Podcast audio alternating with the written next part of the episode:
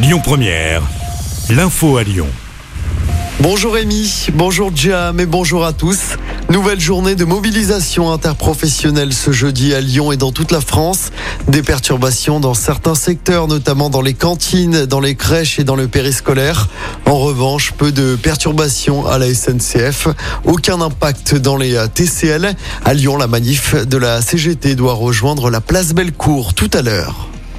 Dans l'actualité également, cet accident mortel hier soir près de Lyon. Deux véhicules sont entrés en collision à Saint-Laurent-de-Mur. C'était vers 22h30. Un jeune homme de 27 ans est décédé. Sa passagère a été grièvement blessée. Même chose pour un homme dans l'autre voiture. Une enquête est en cours. L'homme qui avait tué Franck Labois a été condamné à 30 ans de prison. Le verdict a été rendu hier soir aux assises du Rhône à Lyon. Franck Labois, c'est ce policier qui avait été mortellement fauché par un fourgon. C'était à Bron en janvier 2020. Le policier avait été traîné sur plusieurs mètres. Il était décédé trois jours plus tard à l'hôpital.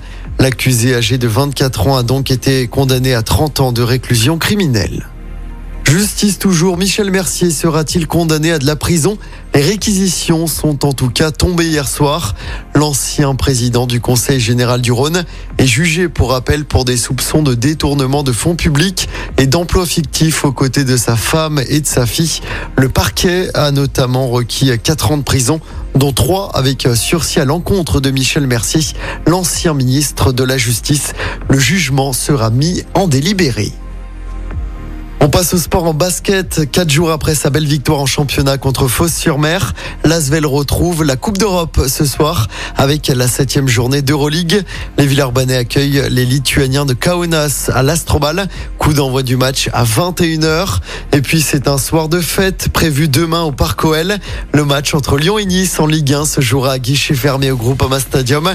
Les supporters lyonnais auront notamment la chance de voir Karim Benzema, l'attaquant du Real, viendra présenter son ballon d'or à la mi-temps.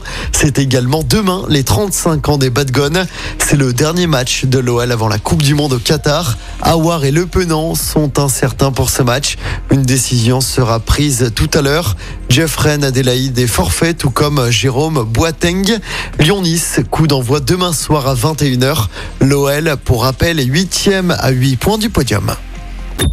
Écoutez votre radio Lyon Première en direct sur l'application Lyon Première, lyonpremière.fr et bien sûr à Lyon sur 90.2 FM et en DAB+. Lyon Première